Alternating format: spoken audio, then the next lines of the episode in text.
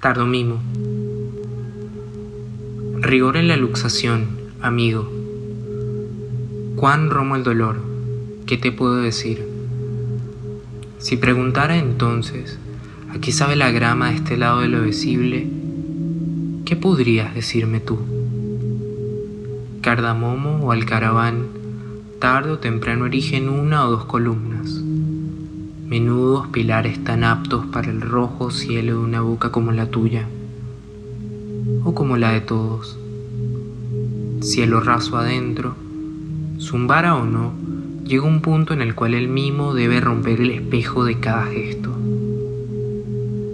Ve a ponerle alas y llama la calandria. Y a volar. Procura que no se haga daño. El fundamento, si nos atenemos al valor actual de la nervadura, tiene fecha de vencimiento. Y tú ya sabes cuál es. E insistes.